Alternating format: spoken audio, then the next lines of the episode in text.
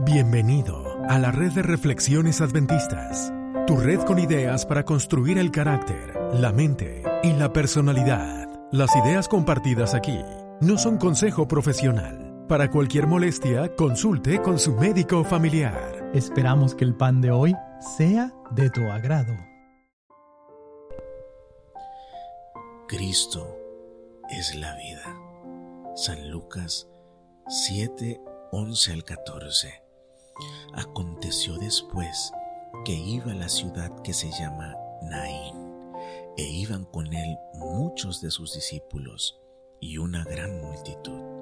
Cuando llegó cerca de la puerta de la ciudad, he aquí que llevaban a enterrar a un difunto, hijo único de su madre, la cual era viuda. Y había mucha gente de la ciudad, y cuando el Señor la vio, se compadeció de ella y le dijo, no llores. Y acercándose, tocó el féretro y los que lo llevaban se detuvieron y dijo, joven, a ti te digo, levántate. ¿Qué llevas hoy en tu féretro? ¿La felicidad? Tal vez se han muerto las ganas de vivir. ¿Te quitaron la fe, la esperanza, tus sueños? ¿Qué es lo que necesitas que Dios resucite en tu vida? Esta mujer lo perdió todo. Era viuda porque perdió a su esposo y ahora a su único hijo. Pero cuando ella iba saliendo, Cristo iba entrando. O sea que cuando la muerte iba saliendo, la vida iba entrando. Tal vez hoy estás en tu luto, mas Cristo está entrando con la vida. Es impresionante el choque de las dos atmósferas que se encuentran, la vida y la muerte.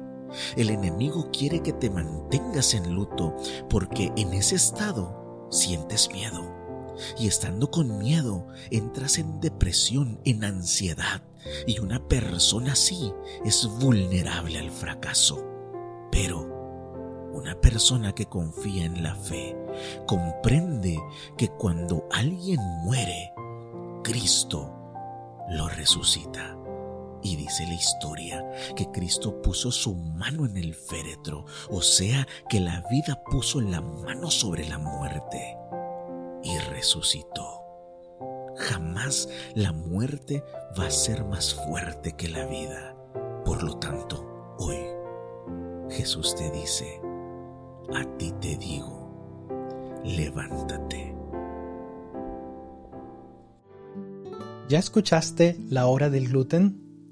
Es nuestro podcast sobre salud mental. Lo puedes encontrar como La Hora del Gluten también puedes encontrar videos de música en nuestro canal de YouTube llamado Adventist Reflections.